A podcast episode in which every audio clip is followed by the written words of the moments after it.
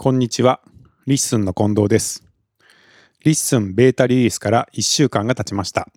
この1週間のアップデートをお知らせします。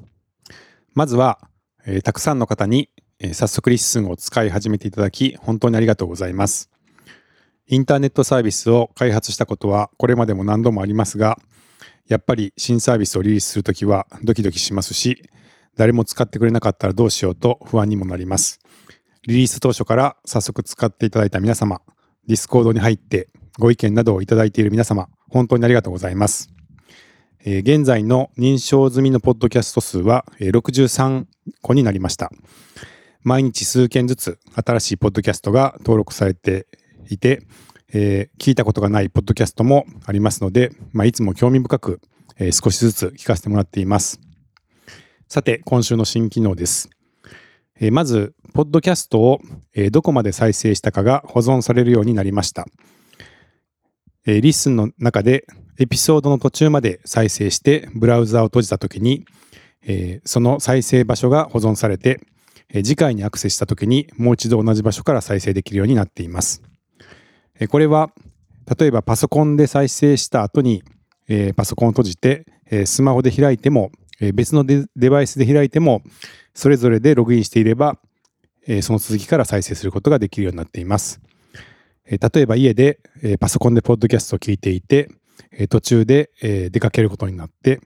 えそのまま、え出かけた先でスマホで続きを聞きたいというような、え使い方ができます。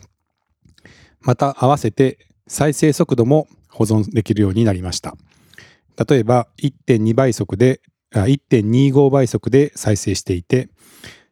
えーそのまま、えー保存速度が保存されますので、えー別のポッドキャストを、え開いた時も、えその設定が引き継がれる引き継がれるようになっています。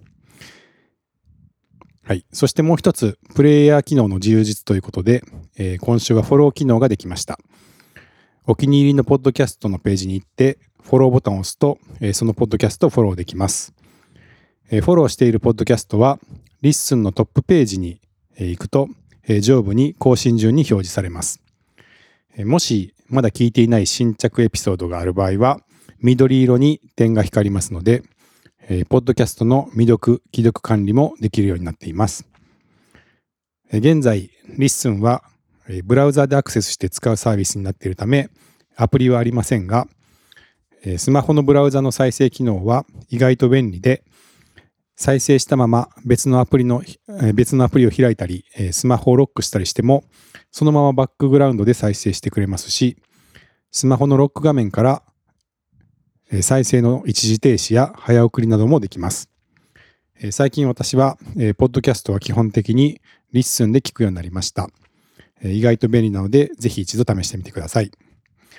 それでは、 LISTEN を引き続きよろしくお願いします。